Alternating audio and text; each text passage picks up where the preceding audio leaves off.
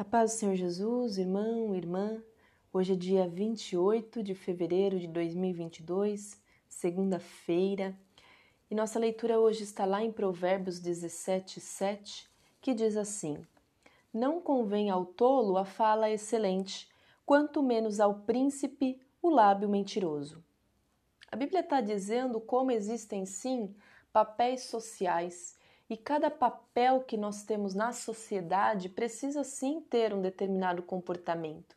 Imagine um príncipe reinando, direcionando um povo e mentindo. Vamos pensar se a gente não precisa ir tão longe?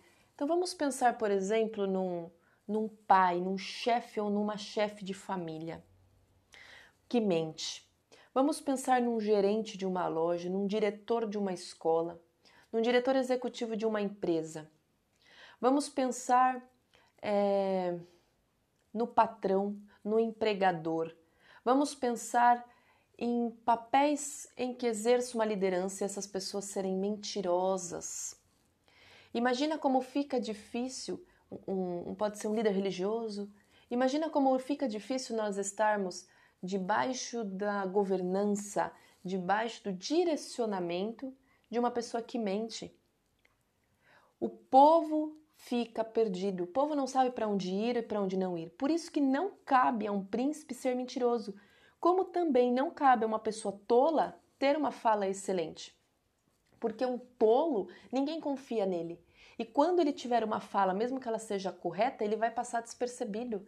Ele vai passar sem credibilidade, mesmo que a ação dele seja correta. A gente percebe muito isso no dia a dia. Às vezes uma pessoa, a gente, ela, é, ela não, não consegue é, ter um bom caráter, a gente convive com a pessoa, mas a gente fala, ah, aquele lá, aí nem dá para confiar muito no que fala. E de repente até pode falar uma coisa boa, mas passa por falta de credibilidade. A gente fica raciocinando, será que é isso? Será que não é? Porque a pessoa em si não tem credibilidade. Assim como o oposto também não é correto.